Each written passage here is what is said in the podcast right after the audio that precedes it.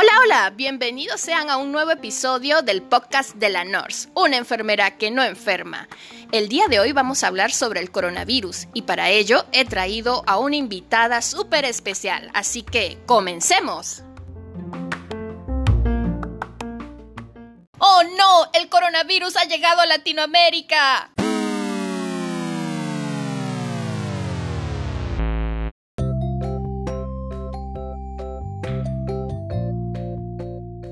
Pues sí, señores, el coronavirus ha llegado a Latinoamérica.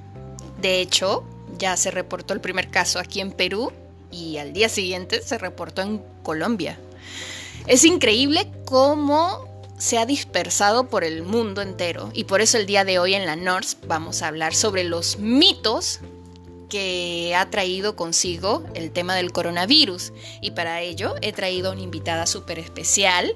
Ella es la licenciada Diana, ella es especialista en emergencias y en salud ocupacional. Eh, actualmente lleva un grupo que se llama Enfermería en tu Hogar, la pueden buscar por Facebook. Eh, y bueno, ella nos va a responder varias preguntitas sobre estos mitos. Bienvenida Diana, ¿cómo estás? Hola MJ, gracias por invitarme. Bueno, Diana, te quiero hacer varias preguntas porque de hecho creo que aquí en Latinoamérica hemos tomado como de manera graciosa el tema de la llegada del coronavirus. De hecho, no sé si has visto que en las redes sociales hay un montón de memes referente a esto. Claro, claro. Bueno, este, en específico quiero hacerte algunas preguntitas. Eh, la primera sería, ¿existen medicamentos específicos para prevenir o tratar el coronavirus? Pues actualmente la Organización Mundial de la Salud, MJ, está haciendo sus investigaciones. En realidad no existe un medicamento específico, más que todo eh, eh, para mitigar lo que son las, los síntomas del coronavirus. Existen estos, medicamentos, pero no es para evitar el coronavirus en sí, ¿no? Eh, hemos hablado, como tú dices, son mitos en la que la población está hablando sobre el uso de antibióticos y antivirales. ¿No? Los antibióticos, como su mismo nombre lo dice, es para matar bacterias, no un virus, como es el coronavirus, ¿no? Si bien es cierto, en el hospital o en la clínica donde tú estés ingresado, cuando ya estés infectado de coronavirus, te van a dar lo que es eh, lo, que son antibióticos, es más que todo porque existe una coinfección por, por una bacteria, que es muy posible.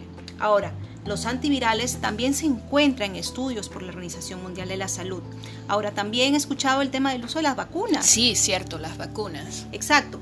Eh, lo que es la vacuna influenza o la vacuna neumococo, que también la están este, buscando muchas personas, si bien es cierto, te ayuda a disminuir lo que son los síntomas, pero no te ayuda a, a evitar que te enfermes por coronavirus, ya que el coronavirus es un virus nuevo.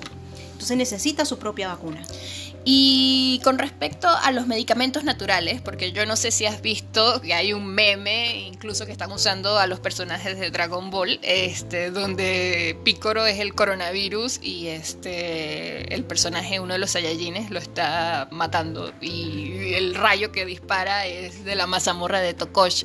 Este, ¿existe realmente la posibilidad de que la medicina natural pueda este, acabar con el coronavirus? Eh, como te digo, la Organización Mundial de la Salud está investigando todas las posibilidades, pero eh, la mazamorra de Tokosh la conocen como la penicilina natural, ¿no? Y la penicilina es un antibiótico y como te lo mencioné, los antibióticos no ayudan a matar los virus, ¿no? Y además, la mazamorra de Tokosh aumenta el sistema inmunológico que te va a ayudar a protegerte de enfermedades, pero no está comprobado de que vaya a ayudar a evitar que te enfermes por coronavirus igual que la cúrcuma, igual que el ajo, igual que el, aceite de sésamo, ¿no? Que también te ayuda a disminuir el, colesterol, es un antiinflamatorio, pero como te digo, no está investigado. Al igual que el tema de la orina en niños, ¿no? Porque he visto que también el MINSA, sí, el MINSA ha sacado el mito de que mucha gente está empleando la orina para tratar los síntomas del coronavirus. No, como te digo, y te repito, está en investigación. Perfecto, ya han escuchado entonces, no inventen. Eh, otra pregunta que te quería hacer entonces, ¿cuál sería el método más efectivo para prevenir el, coronavirus? El lavado de manos, aunque se escuche tan sencillo como lavándome las manos, pues sí, El lavado de manos MJ disminuye a un 60-65% el riesgo de contraer enfermedades. Eh, y también el uso de antisépticos, eh, pero el uso de antisépticos va a depender de la situación en que lo utilices, ¿no?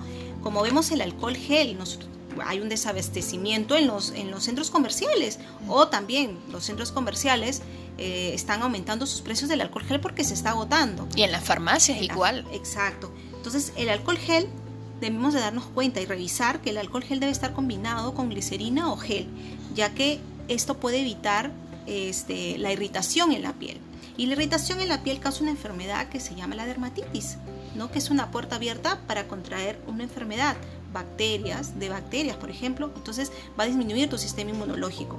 Y tener en cuenta también que te vas a la farmacia y el alcohol, no hay alcohol, imagínate, no hay alcohol. Pues les comento que el alcohol al 90% no debe ser usado como un desinfectante o un, un antiséptico para uso diario. ¿Por qué? Porque es muy agresivo para la piel, para la epidermis. Es muy agresivo y podría causar lo que te mencioné, la dermatitis. Certifico lo que acabas de decir. Eh, creo que antes de que empezara el programa te comenté que durante toda la semana trabajando este, me he estado lavando las manos y al toque me he colocado el, alcohol en gel. Y bueno, eh, yo sufro de dermatitis atópica y de hecho mi dermatitis eh, está empezando a aflorar. Entonces creo que voy a tomar en cuenta lo que acabas de decir. Muy bien, este quería saber otra cosa, porque esto le puede pasar a cualquiera. ¿Qué hago si me encuentro en un transporte público y a mi lado está una persona con síntomas de gripe, me tose, me estornuda y por mala suerte mía el bus está súper lleno y ni siquiera puedo salir. ¿Qué debo hacer? Bueno, en el Perú no hay cultura de prevención. Eh, desgraciadamente eh, vivimos en, una ciudad, en un país en que estornudamos abiertamente y sin taparnos la boca, ¿no? O lo hacemos tapándonos con la mano, ¿no? Pero lo que nos recomienda la Organización Mundial de la Salud, y lo pueden leer en lo que son las redes sociales, es el uso de los pañuelos este, descartables, el tisú, el papel higiénico, ¿no? Y se recomienda que sea descartable porque usualmente el, de tela o el de algodón, ¿no? Este, va a, vas a mantener el virus ahí en, en, la, en la tela. Y bueno, también tendrías que lavarlo diariamente, desinfectarlo con el, con el alcohol y el cloro, que es lo que recomienda la Organización Mundial de la Salud. Bueno, pero si tosen o estornudan en lo que es la, el transporte público, bueno, ¿qué te recomendaría? Una de las recomendaciones es bajarte, pero la otra recomendación es que ahora como están desesperados por comprar mascarillas, bueno, recomendación para la población, si estás enfermo, evita la propagación de tu enfermedad. Entonces ahí tienes que usar tu mascarilla. La persona sana no tiene que usar la mascarilla, salvo que esta persona sea un profesional de la salud o una persona que cuide a, un paciente enfermo, ¿no? Claro. ¿Y qué me recomendarías en el caso de los saludos o qué le recomendarías al público en general, porque el saludo común y corriente, el normal de todos los días es el abrazo y el beso. En este caso, donde ya Perú eh, está reportado el primer caso de coronavirus, ¿qué nos recomiendas?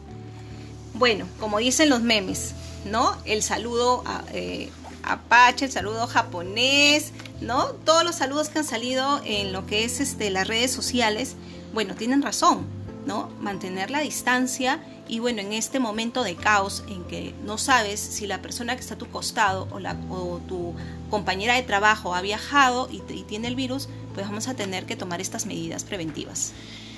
Y para finalizar, ¿qué opinas tú sobre los casos de los pacientes asintomáticos? Porque han habido casos de pacientes asintomáticos. Estas personas a pesar de no presentar los síntomas, si me dan un beso en la cara, ¿me pueden contagiar? Claro, claro que sí. Por eso es que la Organización Mundial de la Salud te recomienda que no, no, no los saludos, ¿no? Incluso estaban refiriéndose no dar la paz en la, en la misa, ¿no? Entonces, obviamente es un contacto que tú tienes con una persona que no sabes si ha viajado, que no sabes eh, si ha tenido algún contacto con una persona y recién está incubando lo que es este el virus, ¿no? Bueno, ya la escucharon. Muchas gracias Diana por tus recomendaciones. Gracias a ti, MJ. Gracias por, por aclararnos todo este tema de los mitos y las verdades. Este, bueno, ya la escucharon, como dije, eh, protéjanse, protéjanse. Ayudémonos a protegernos todos. Cultura de prevención.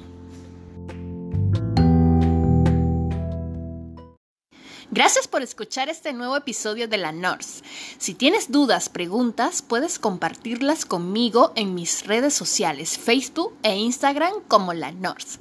Bueno, muchas gracias y nos vemos para la próxima. Chao, chao.